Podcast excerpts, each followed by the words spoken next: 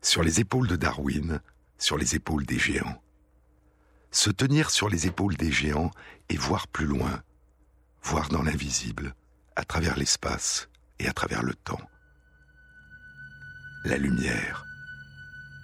L'année 2015 a été déclarée par l'ONU Année internationale de la lumière.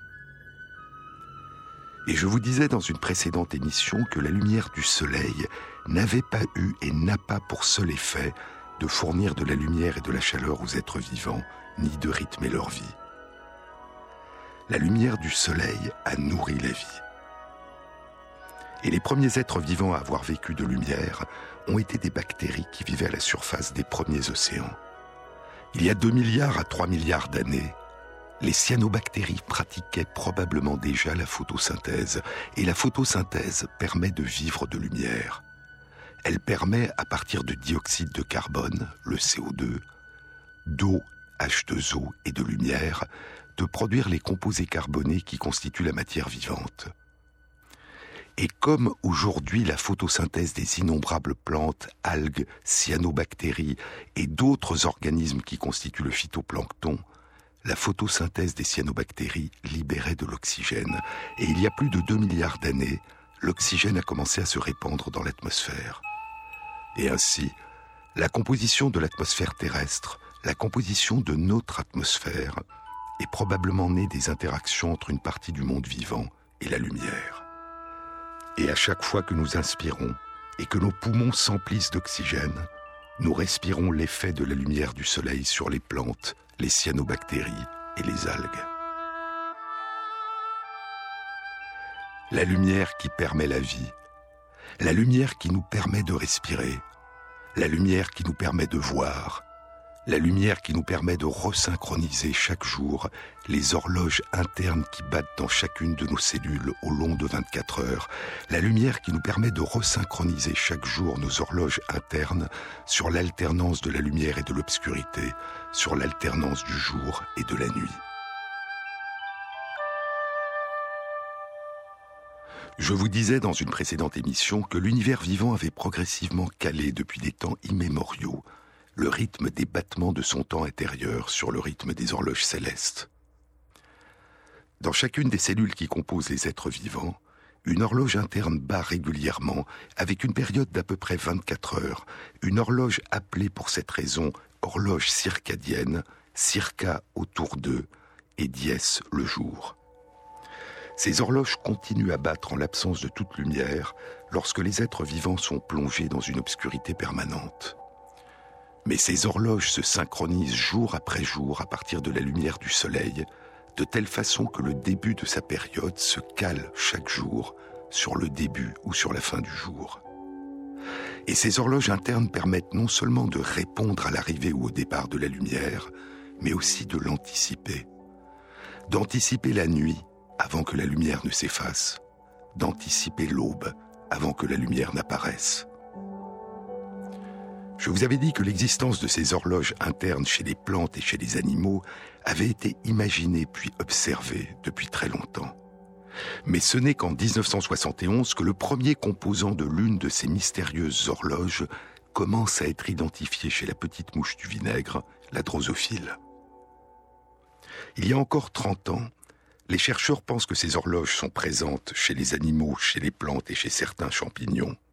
Mais ils pensent que les bactéries sont trop simples et sont pour cette raison dépourvues d'horloge interne. Pourtant, en 1986, cette quasi-certitude va se transformer en question. Cette année-là, deux études révèlent l'existence dans différentes cyanobactéries d'un rythme, d'une séparation au long de 24 heures entre deux activités essentielles à la vie de ces bactéries, mais qui ne peuvent se produire en même temps, la photosynthèse et la fixation d'azote. La photosynthèse a lieu durant le jour et la fixation d'azote a lieu durant la nuit. Ces deux activités ne peuvent avoir lieu en même temps parce que la photosynthèse libère de l'oxygène et que la fixation d'azote nécessite l'activité d'enzymes qui sont altérées par l'oxygène. L'oxygène interrompt l'activité de ces enzymes. L'une de ces études publié dans FEMS Microbiology Letters, avait été réalisée par des chercheurs de l'Institut de botanique de Taipei, à Taïwan. L'autre étude, plus complète, avait été réalisée par des chercheurs de l'Université de Miami en Floride et publiée dans Nature. Les chercheurs montraient que cette séparation entre la période de photosynthèse et la période de fixation d'azote avait lieu non seulement quand les cyanobactéries étaient cultivées en laboratoire dans des conditions qui miment la succession jour-nuit, c'est-à-dire 12 heures de lumière suivies de 12 heures d'obscurité, cette séparation temporelle, cette oscillation entre la photosynthèse et la fixation d'azote se produisait aussi lorsque les cyanobactéries étaient exposées en permanence à la lumière. Dans ces conditions, la photosynthèse s'interrompait au bout de 12 heures, puis la fixation d'azote avait lieu durant 12 heures, puis s'interrompait à son tour, laissant place à la photosynthèse. Les chercheurs de l'étude publiée dans Nature décrivaient ces oscillations sans employer une seule fois le terme d'horloge interne. Mais il semblait évident à la lecture de leur article qu'il devait y avoir dans les cyanobactéries une horloge interne qui battait au rythme de 24 heures en l'absence d'indications sur l'alternance du jour et de la nuit. L'étude publiée dans FEMS Microbiology Letters utilisait le terme de rythme interne d'une durée d'une journée, l'équivalent d'une horloge interne avec une période de 24 heures. D'autres études confirmeront que ces phénomènes d'oscillation des activités au long de 24 heures sont présents aussi bien dans des cyanobactéries qui vivent dans les mers et les océans que dans des cyanobactéries qui vivent dans l'eau douce. D'autres études encore indiqueront qu'il existe aussi un rythme circadien de division cellulaire. Quand les cyanobactéries sont cultivées en laboratoire dans des conditions mimant la succession jour-nuit, 12 heures de lumière suivies de 12 heures d'obscurité, les cyanobactéries se divisent, donnant naissance à une cellule fille durant le jour, mais pas durant la nuit. Cette séparation temporelle, cette oscillation au long de 24 heures entre enfantement et absence d'enfantement, se produit aussi lorsque les cyanobactéries sont exposées en permanence à la lumière. Dans ces conditions, les cyanobactéries se divisent durant 12 heures, puis elles cessent de se diviser durant les 12 heures suivantes, puis elles recommencent à se diviser durant 12 heures, et ainsi de suite. En 1990, une étude publiée par la même équipe de l'Institut botanique de Taipei indique que l'horloge encore mystérieuse des cyanobactéries a deux caractéristiques communes avec toutes les autres horloges circadiennes identifiées chez les animaux, les champignons et les plantes. Elles se resynchronisent à la lumière du jour et elles sont insensibles aux variations de la température.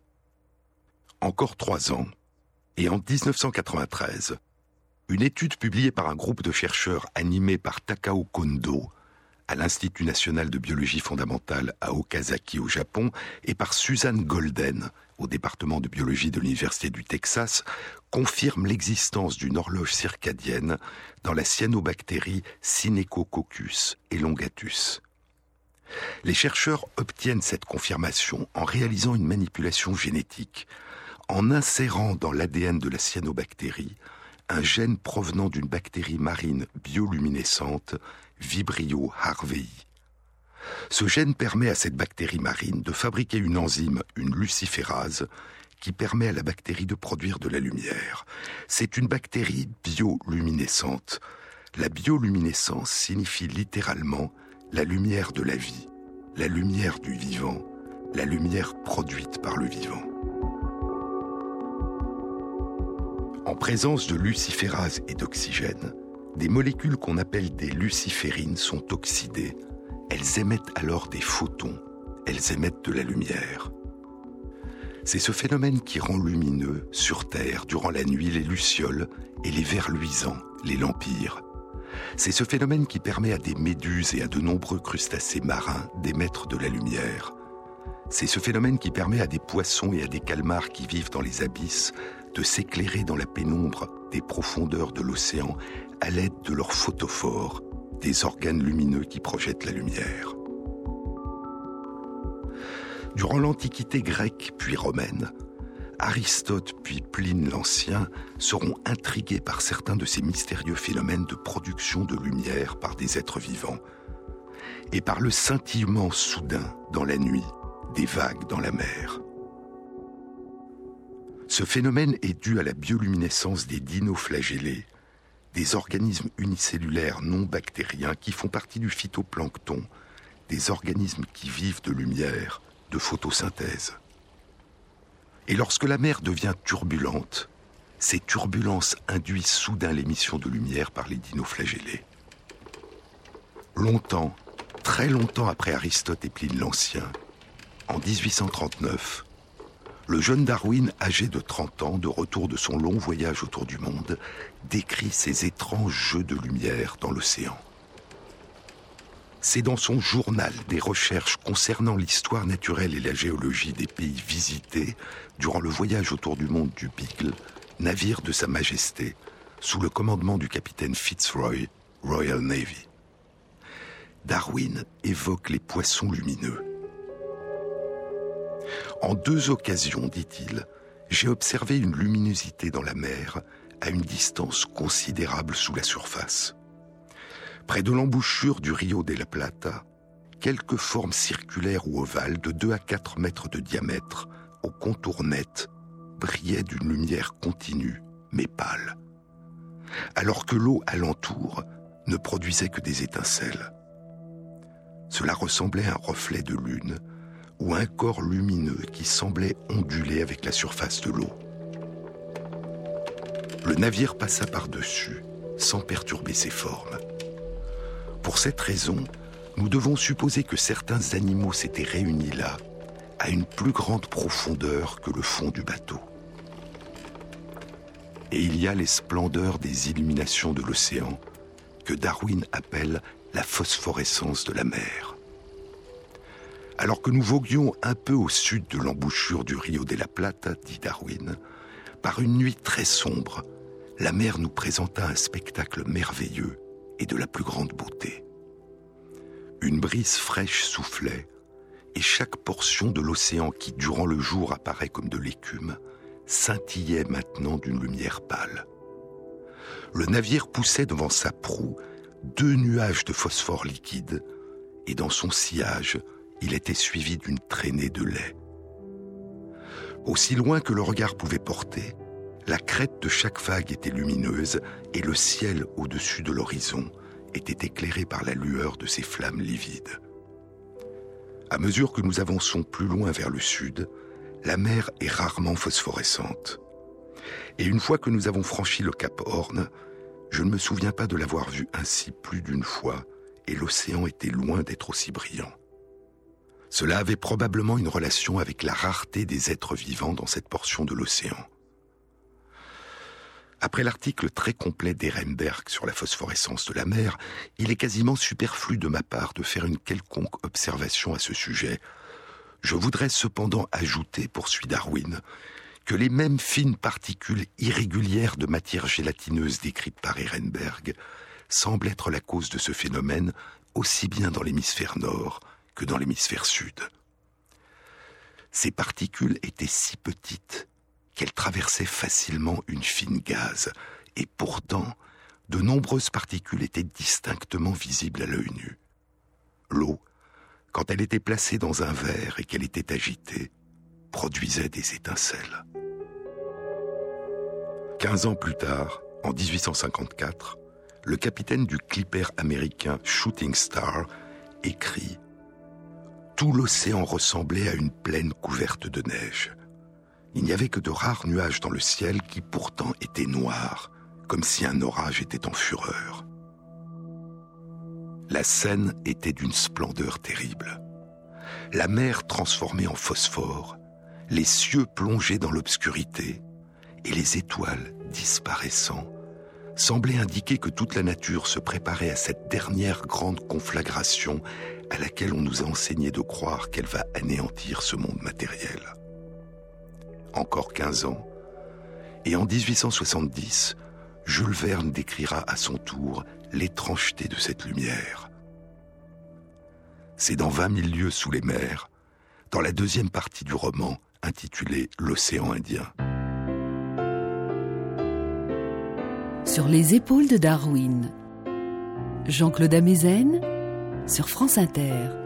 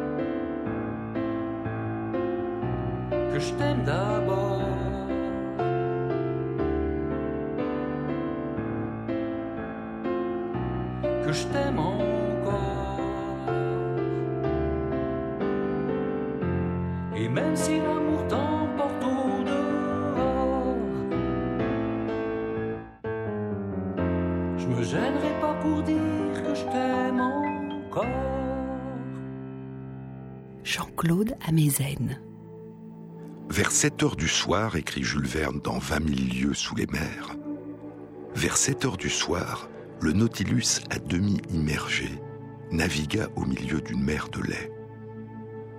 À perte de vue, l'océan semblait être lactifié.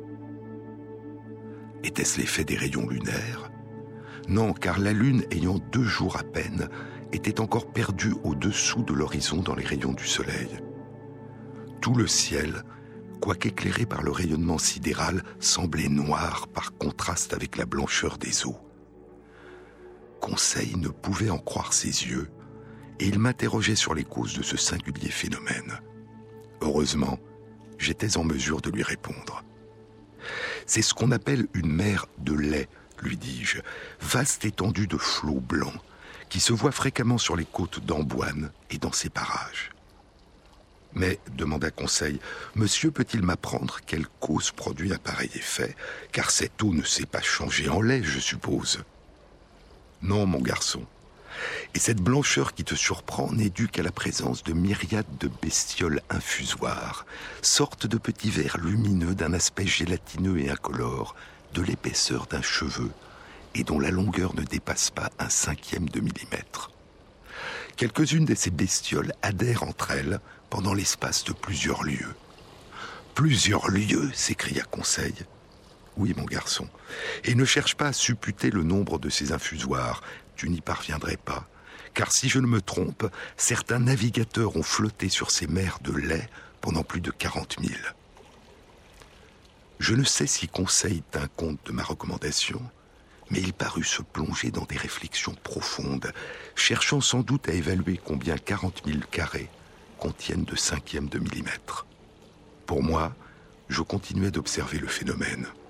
Pendant plusieurs heures, le Nautilus trancha de son éperon ses flots blanchâtres, et je remarquai qu'il glissait sans bruit sur cette eau savonneuse, comme s'il flotté dans ces remous d'écume que les courants et les contre-courants des baies laissaient quelquefois entre eux.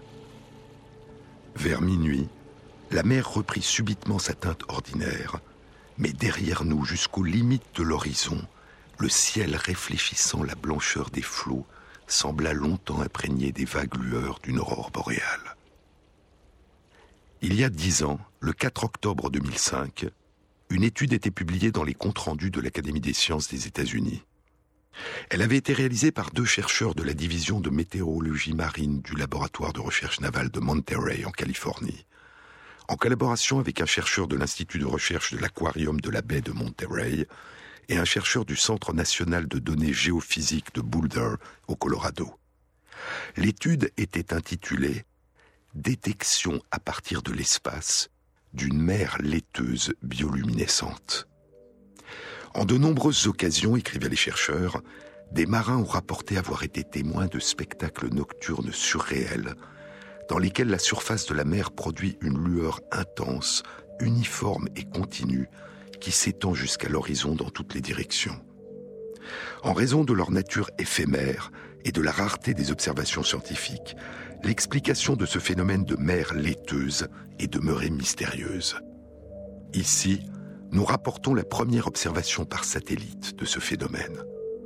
Une surface d'environ 15 000 km du nord-ouest de l'océan Indien a été observée rayonnant durant trois nuits consécutives, un phénomène confirmé la première nuit par une observation faite à partir d'un bateau. Deux semaines après la publication de cet article, l'IFREMER, l'Institut français de recherche pour l'exploitation de la mer, publiait un communiqué intitulé Une mer de lait vue de l'espace. Le communiqué commençait ainsi. Depuis 1915, les documents de bord ont rapporté 235 cas d'observation de mer de lait, dont plus de 70% dans le nord-ouest de l'océan Indien, le plus souvent pendant la mousson d'été. Les eaux autour de l'île de Java sont également propices et représentent 17% des cas. Une mer de lait ne peut s'observer que la nuit. La mer rayonne alors continuellement sur de vastes étendues pendant des durées de plusieurs heures à plusieurs jours. Le phénomène est indépendant du vent et peut être associé à des fronts thermiques. Un seul navire océanographique a eu jusqu'à présent l'aubaine de traverser une mer de lait et de pouvoir y faire des observations. Les scientifiques ont alors émis l'hypothèse, confirmée depuis, que l'émission de lumière est due à la présence dans la couche de surface de l'océan de la bactérie luminescente Vibrio harvei, qui vit en association avec la microalgue Phéocystis.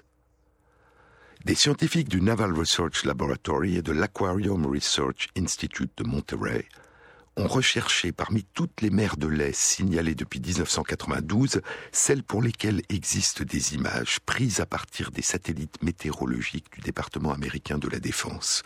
Ceux-ci sont en effet équipés de photomultiplicateurs PMT avec une sensibilité supérieure à celle des capteurs des satellites civils et peuvent même détecter des lumières des bateaux de pêche la nuit.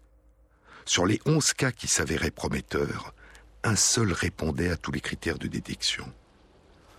Par une nuit claire, sans lune, le 25 janvier 1995, à 22 heures heure locale, le navire marchand anglais SS Lima observait un rayonnement blanc à la surface de la mer alors qu'il croisait à 150 000 à l'est des côtes de Somalie.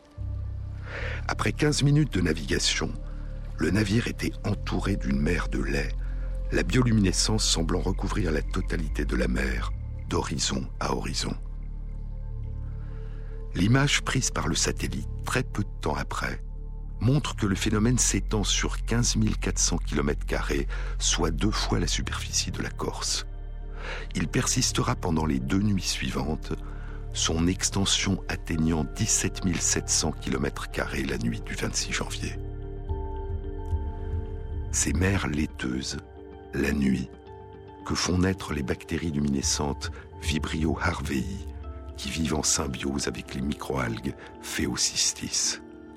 Mais il y a d'autres bactéries luminescentes qui vivent dans la mer et qui permettent à des animaux marins de s'éclairer la nuit. Margaret McFallenguy explore depuis plus de dix ans dans le département de microbiologie et d'immunologie de l'Université de Wisconsin une symbiose complexe qui se déroule à chaque génération dans les mers. Un calmar, Euprimnas colopes, vient de naître. Il possédera bientôt un organe lumineux qui lui permettra de chasser dans les ténèbres. Si cet organe va émettre de la lumière, c'est parce qu'il sera habité par des bactéries marines luminescentes, Vibrio fischeri. En 2008, une étude animée par Margaret McFallen-Guy est publiée dans les comptes rendus de l'Académie des sciences des États-Unis. Elle révèle que dès les premières minutes qui suivent la naissance du calmar, et durant les quatre semaines de son développement, une interaction complexe, un dialogue séquentiel se noue entre certaines cellules du calmar et les bactéries présentes dans la mer qui le pénètrent. Et ces interactions vont sculpter la forme de l'organe lumineux et la localisation progressive des bactéries dans cet organe. Ces bactéries n'interagissent pas seulement avec les cellules du calmar, elles interagissent aussi entre elles. Elles libèrent des molécules qui, lorsqu'elles sont en concentration suffisante, lorsqu'un nombre suffisant de bactéries s'est accumulé dans le futur organe lumineux, vont entraîner dans chaque bactérie la fabrication de la luciférase, l'enzyme qui, en présence de luciférine et d'oxygène, va permettre l'émission de la lumière. L'émission de lumière n'est pas une propriété individuelle intrinsèque à chaque bactérie, c'est une réponse collective qui dépend de la densité de la population. Et si par hasard les bactéries sont incapables d'émettre collectivement de la lumière, la formation de l'organe lumineux du calmar s'interrompra et les bactéries seront expulsées. La place sera libre pour l'entrée de nouvelles bactéries Vibrio-ficheri capables d'émettre collectivement de la lumière. En présence de bactéries bioluminescentes, le développement de l'organe lumineux se poursuit. Les cellules de la surface de l'organe, l'équivalent de la couche superficielle d'une peau, s'autodétruisent, laissant les bactéries tapisser la couche profonde. L'organe est formé. Il contient les bactéries luminescentes. Le calmar vit un peu moins d'un an et durant toute sa vie, il émettra un faisceau de lumière.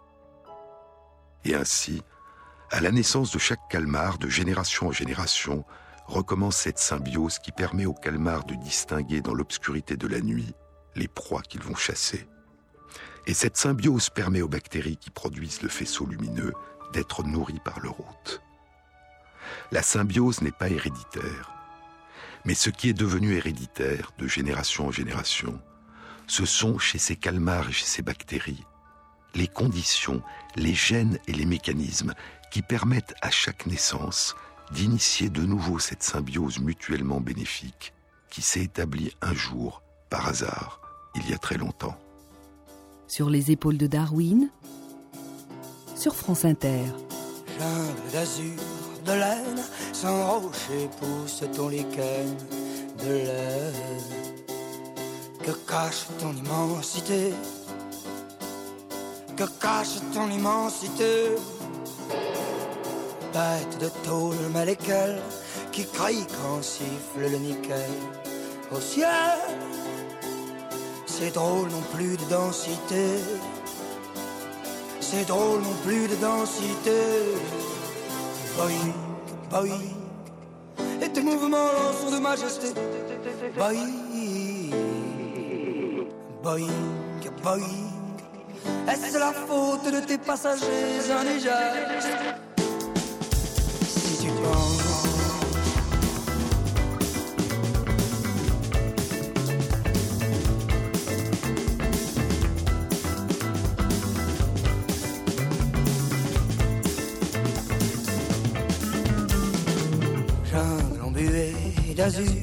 aux arbres pour passer l'ennui.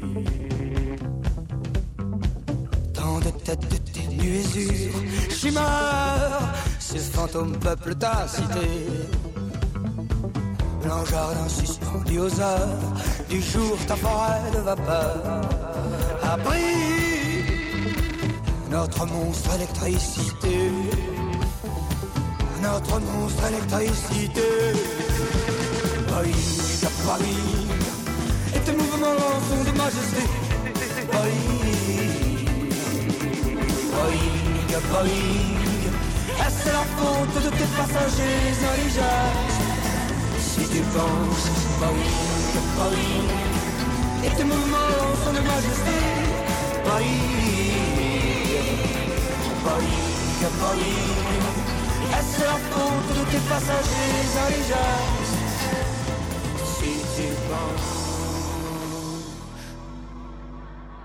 Jean-Claude Amezen.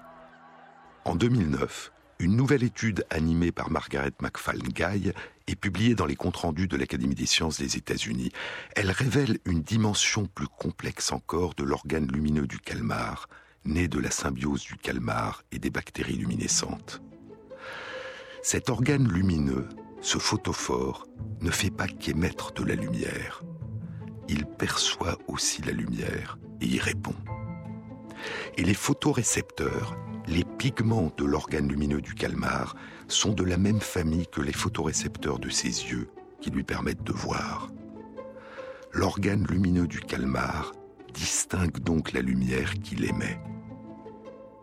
Et il est probable que c'est cette capacité de voir la lumière qu'émettent les bactéries luminescentes qui l'habitent qui permet à l'organe lumineux, lors de son développement, de rejeter les bactéries qui sont incapables de produire de la lumière, et qui lui permet au cours de son existence de rejeter les bactéries mutantes qui auraient perdu la capacité de participer à la production de la lumière.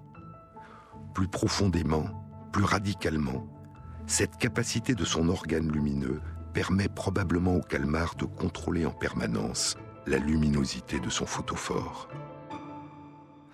En 2010 puis en 2015, Margaret McFallen-Guy et Edward Ruby publient toujours dans les comptes rendus de l'Académie des sciences des États-Unis deux études qui explorent une autre forme de relation encore entre le photophore du calmar et la lumière.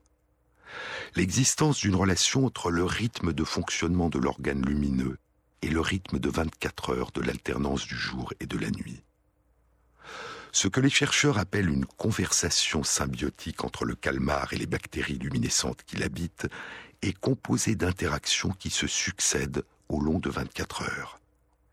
Chaque jour, à l'aube, l'organe lumineux se modifie et le calmar expulse dans la mer, hors de son organe lumineux, environ 95% des bactéries luminescentes qui y résident. Les 5% de bactéries qui subsistent dans l'organe lumineux se multiplient. Le manque d'oxygène à l'intérieur de l'organe lumineux diminue l'émission de lumière par les bactéries durant le jour. Puis, au crépuscule, des cellules du système de défense du calmar pénètrent dans l'organe lumineux et meurent, libérant un sucre qui est consommé par les bactéries durant la nuit. Les bactéries cessent alors de se multiplier. Leur consommation de sucre entraîne la production d'une acidification du contenu de l'organe lumineux qui augmente la concentration d'oxygène. Et l'augmentation de la concentration d'oxygène déclenche l'émission de lumière par les bactéries. Au long de 24 heures, de l'aube au crépuscule, puis du crépuscule à l'aube, le corps du calmar modifie ses activités. Et à ces modifications répondent des modifications des activités des bactéries. Une horloge interne bat dans l'organe lumineux, mais cette horloge semble composée de deux horloges qui se répondent, l'horloge interne du calmar et l'horloge des bactéries luminescentes. L'horloge des bactéries luminescentes ne fait-elle que suivre celle du calmar? Ou ces bactéries possèdent-elles une véritable horloge interne autonome? On ne le sait pas. Mais au cours de l'évolution du vivant, D'innombrables symbioses ont soudain réuni des cellules et des organismes appartenant à des espèces distinctes, qui avaient évolué pendant très longtemps au long de branches parfois très lointaines du buisson foisonnant du vivant. À l'échelle du très long voyage du vivant à travers le temps, et à mesure de ces innombrables métamorphoses, la notion d'identité, la notion de soi, est devenue incertaine, floue, changeante, en perpétuelle reconstruction, à mesure que se produisaient les fusions et les associations avec d'autres. Je est un autre, disait Rimbaud. Et cela est vrai pour la quasi-totalité des êtres vivants, même ceux qui semblent les plus rudimentaires. Chaque je, si seulement tout être vivant avait une telle possibilité d'affirmer son identité, chaque je est un nous. Chaque identité est une collectivité d'identité. Chaque identité est à elle seule écosystème. Et ce qui est vrai pour les cellules et les corps est probablement vrai aussi pour certaines des horloges qui battent au cœur du vivant le rythme du jour et de la nuit, de la lumière et de l'obscurité, le rythme de la rotation de la Terre autour de son axe. Mais nous allons quitter les calmars et revenir aux cyanobactéries. À l'année 1993, aux recherches de Takao Kondo, de Suzanne Golden et de leurs collègues qui tentent d'identifier les composants de l'horloge interne des cyanobactéries qui leur permet de battre le temps au rythme de 24 heures. Je vous disais tout à l'heure que ces chercheurs avaient confirmé en 1993, dans une étude publiée dans les comptes rendus de l'Académie des sciences des États-Unis, l'existence d'une horloge circadienne dans la cyanobactérie Synechococcus elongatus, en insérant dans son ADN un gène provenant de la bactérie marine luminescente Vibrio harvei, celle qui produit les extraordinaires spectacles de mer de lait qui fascinent les marins. Les chercheurs avaient inséré dans l'ADN des cyanobactéries le gène qui permet à cette bactérie marine de fabriquer une enzyme, une luciférase, qui leur permet de produire de la lumière. Les cyanobactéries étaient soudain devenues capables d'émettre de la lumière. Et les chercheurs ont observé que l'émission de lumière subissait des oscillations régulières durant 24 heures, y compris quand les cyanobactéries étaient plongées dans une obscurité totale permanente. L'horloge interne de la cyanobactérie faisait osciller cette production de lumière sur un rythme de 24 heures. Trois ans plus tard, Takao Kondo, désormais à l'université de Nagoya, en collaboration avec Suzanne Golden et d'autres chercheurs, publie dans Science une autre étude. Ils ont produit des milliers de mutants chez les cyanobactéries. Et parmi ces mutants, certains ont perdu toute rythmicité. Ils n'ont plus d'horloge. D'autres mutants ont toujours leur horloge interne, mais elle ne bat plus avec une période de 24 heures. Elle bat avec une période plus courte ou plus longue. Il y a donc des gènes qui sont utilisés par la cyanobactérie pour construire une horloge. Mais quels sont ces gènes? Encore deux ans, et en 1998, Takao Kondo et ses collègues publient dans Science une étude révélant que trois gènes seulement semblent indispensables à la cyanobactérie pour construire son horloge interne qui bat normalement au long d'un cycle de 24 heures. Les chercheurs donnent à ces trois gènes et aux trois protéines, aux trois composants essentiels de l'horloge qu'ils permettent aux cyanobactéries de fabriquer, les noms de Kai-A, Kai-B et Kai-C. Dans la langue japonaise, le nom Kai signifie cycle.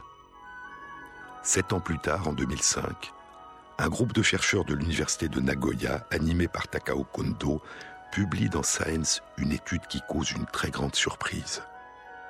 Les chercheurs révèlent que quand on purifie les trois protéines Kai-A, Kai-B et Kai-C, et qu'on les place dans un tube à essai, en présence d'une source d'énergie, ces trois protéines à elles seules sont capables de battre le temps avec une période de 24 heures, jour après jour, durant plusieurs jours et même durant des semaines. L'horloge des cyanobactéries est capable de battre le temps à l'extérieur de la cellule qui lui a donné naissance. Le principe de fonctionnement de cette horloge est le suivant. KIC est une enzyme. Durant les 12 premières heures du cycle de 24 heures, les douze premières heures du cycle qui correspondent à la durée du jour quand l'horloge peut se synchroniser à la lumière de l'aube, la protéine KIC fixe successivement deux groupements chimiques, deux phosphates. Elle se phosphoryle progressivement. Et au bout de 12 heures, l'ajout de ces deux phosphates la fait soudain changer de forme. Puis, durant les 12 heures suivantes, qui correspondent à la nuit, la protéine KIC se débarrasse progressivement de ces deux phosphates. Elle se déphosphoryle et elle finit par changer à nouveau de forme. Et ainsi, ces oscillations successives de phosphorylation puis de déphosphorylation de la protéine KIC et les changements de forme qui s'ensuivent déterminent le tic-tac, les oscillations de 24 heures de l'horloge circadienne des cyanobactéries. Phosphorylation de KIC, tic, déphosphorylation de KIC. Tac, tic-tac, tic-tac.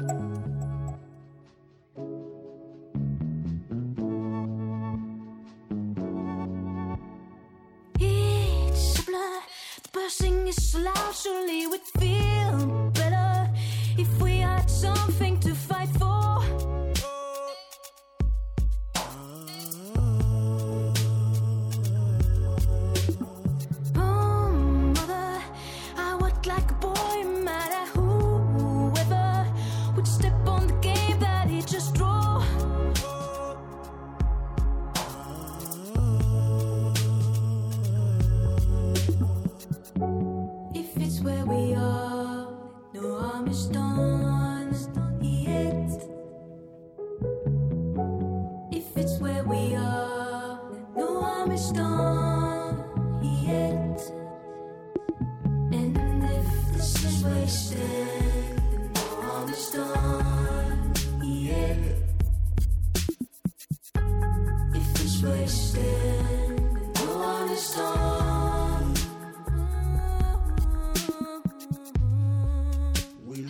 control when we were meant to win.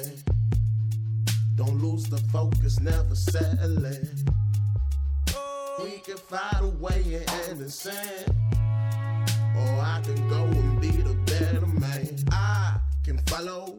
Wanna take the lead, but I roam all alone with a heart. So hello. While you were holding the lock and the key to my soul. I guess it's a plea to be free written to so and so. If it's where we are, then tell me just where should I go? If it's where we are, I'm stars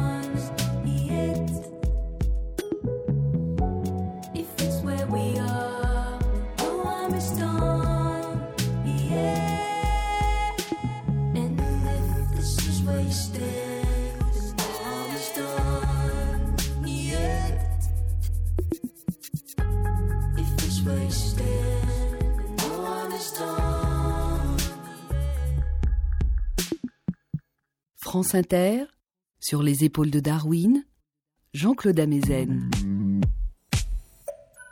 Ces oscillations successives de phosphorylation puis de déphosphorylation de la protéine KIC et les changements de forme qui s'ensuivent déterminent le tic-tac, les oscillations de 24 heures de l'horloge circadienne des cyanobactéries. Phosphorylation de KIC, tic. Déphosphorylation de KIC, tac. Tic-tac, tic-tac. Les deux autres protéines, KIA et KIB, participent au tic-tac de la manière suivante. La phosphorylation de KIC est favorisée par la protéine KIA et la déphosphorylation de KIC est favorisée par la protéine KIB. Schématiquement, les choses se passent ainsi. En présence de KIA, KIC se phosphoryle. Au bout de 12 heures, la protéine KIC, une fois phosphorylée, change soudain de forme et fixe la protéine KIB. La protéine KIB fixe alors la protéine KIA, l'empêchant de fonctionner. Alors, la protéine KIC commence à se déphosphoryler. Au bout de 12 heures, la protéine KIC qui n'est plus phosphorylée change à nouveau de forme et cesse d'être fixée à KIB. Alors, KIB libère KIA, qui recommence à favoriser la phosphorylation de KIC et un nouveau cycle de 24 heures recommence. Mais il y avait un mystère. Ce mystère est le suivant.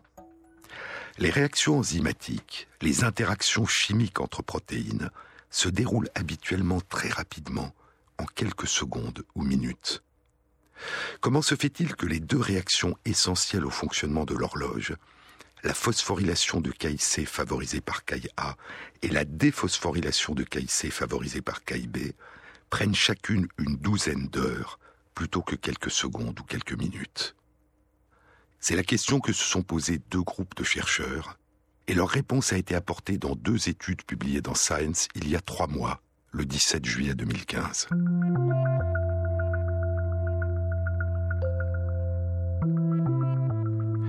L'une de ces études a été réalisée par des chercheurs de différents instituts d'Okazaki au Japon, en collaboration avec des chercheurs de différents instituts d'Osaka et avec Takao Kondo de l'Université de Nagoya. L'autre étude a été réalisée par des chercheurs de différents départements de l'Université de Californie Merced, en collaboration avec des chercheurs de l'Université de Chicago et des chercheurs de l'Université de Californie San Diego, dont Suzanne Golden.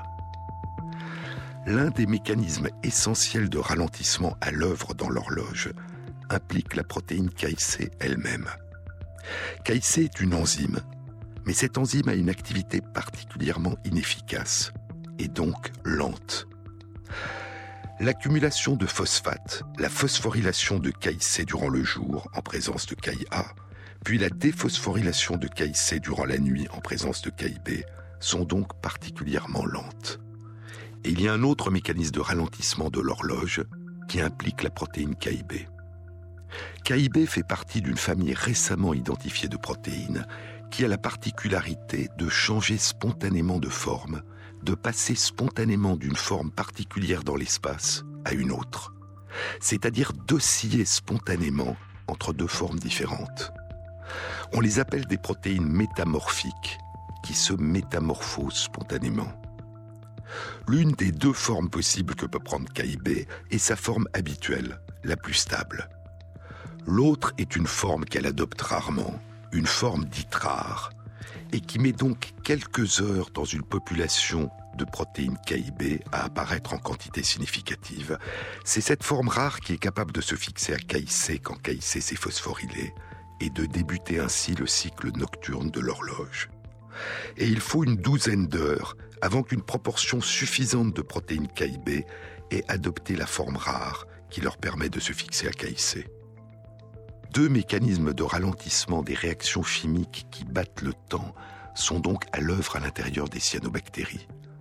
L'activité enzymatique relativement peu efficace de la protéine KIC et la capacité de la protéine KIB à adopter une forme rare. Deux mécanismes qui fonctionnent en parallèle, puis se rejoignent soudain au bout de 12 heures. Et c'est l'évolution de ces deux mécanismes de ralentissement qui a permis à l'horloge interne des cyanobactéries de se caler sur un cycle de 24 heures, sur le rythme de l'alternance du jour et de la nuit, ce rythme que bat jour après jour la rotation de la Terre autour de son axe. Il y a un mois, en septembre 2015, une synthèse était publiée dans Microbiology and Molecular Biology Reviews par Suzanne Golden et Suzanne Cohen une chercheuse qui travaille dans son laboratoire, le Centre de recherche sur la biologie circadienne, à l'Université de Californie San Diego. Cette synthèse était intitulée Rythme circadien dans les cyanobactéries. Quand les cyanobactéries sont artificiellement plongées dans une obscurité complète et durable, ou exposées en permanence à la lumière, le tic-tac de leur horloge continue à battre au rythme de 24 heures. Mais quand la cyanobactérie peut percevoir la lumière de l'aube, son horloge se resynchronise chaque aube à la lumière du soleil. Et KIC recommence à chaque aube en présence de KIA à se phosphoryler, au moment même où la cyanobactérie commence à vivre de lumière, à réaliser sa photosynthèse. Et cette horloge exerce une influence sur la manière dont la cyanobactérie utilise une grande partie de ses gènes. Certains sont utilisés durant le jour, d'autres durant la nuit. Mais comment l'horloge des cyanobactéries qui bat de manière autonome se synchronise-t-elle avec son environnement, avec l'alternance lumière-obscurité, avec l'alternance jour-nuit? Il semble que, à l'intérieur de la cyanobactérie, l'horloge ne soit pas couplée directement à un photorécepteur qui répond à la lumière. La chlorophylle qui répond à la lumière déclenche la photosynthèse à l'aube. Et ce sont les modifications induites par la photosynthèse qui sont perçues par les trois composants de l'horloge, KA, KIB, KIC.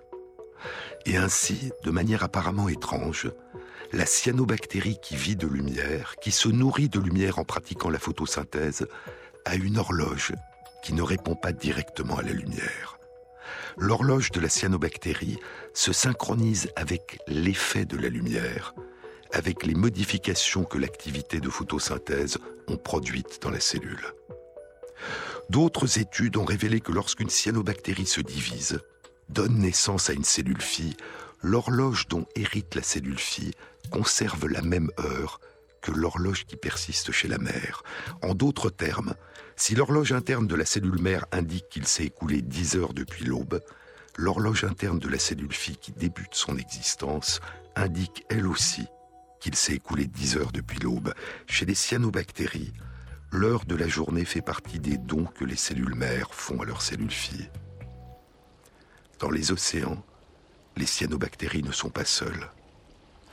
Elles vivent entourées d'autres bactéries qui ne sont pas capables de se nourrir de lumière, qui ne sont pas capables de photosynthèse. Ces bactéries se nourrissent en particulier de composés organiques libérés par les cyanobactéries. Elles se nourrissent des composés que la lumière a permis aux cyanobactéries de produire. Et une étude récente, publiée dans Science il y a à peine plus d'un an, juillet 2014, suggère que les cyanobactéries ne feraient pas que nourrir ces bactéries. L'étude a été réalisée à l'observatoire de la station d'Aloha, où sont explorées la surface et les profondeurs de l'océan Pacifique au nord de Hawaï, à l'intérieur d'un grand cercle d'un diamètre d'environ 20 km. Les cyanobactéries sont très abondantes, de l'espèce Prochlorococcus, et elles sont entourées de plusieurs espèces de bactéries qui ne sont pas capables de pratiquer la photosynthèse. Les chercheurs ont prélevé l'ensemble de ces bactéries à l'aide d'un robot, au même endroit, toutes les deux heures durant trois jours, et ils ont étudié directement la manière dont elles utilisaient leurs gènes à différentes heures de la journée. Et leur étude a révélé chez les bactéries incapables de photosynthèse des oscillations dans l'utilisation de leurs gènes qui suivent les oscillations au rythme de 24 heures de l'horloge des cyanobactéries. Et ainsi, des populations constituées de différentes bactéries oscillent au même rythme sous la surface des océans. Certaines au moins de ces bactéries semblent ne pas posséder d'horloge interne capable de battre le temps au rythme de 24 heures. Et cette étude suggère donc que ce seraient les cyanobactéries qui donneraient l'heure aux autres populations de bactéries qui les entourent.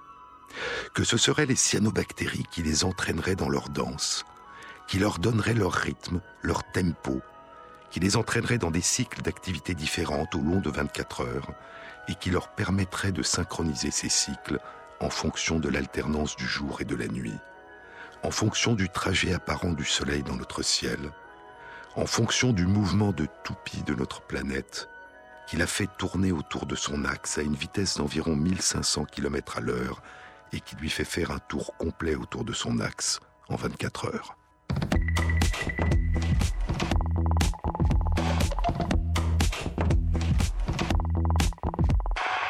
Cette émission a été réalisée par Christophe Imbert, avec à la prise de son Pierre-Yves de Rollin, au mixage Elisabeth Collet et Jean-Baptiste Audibert pour la programmation des chansons.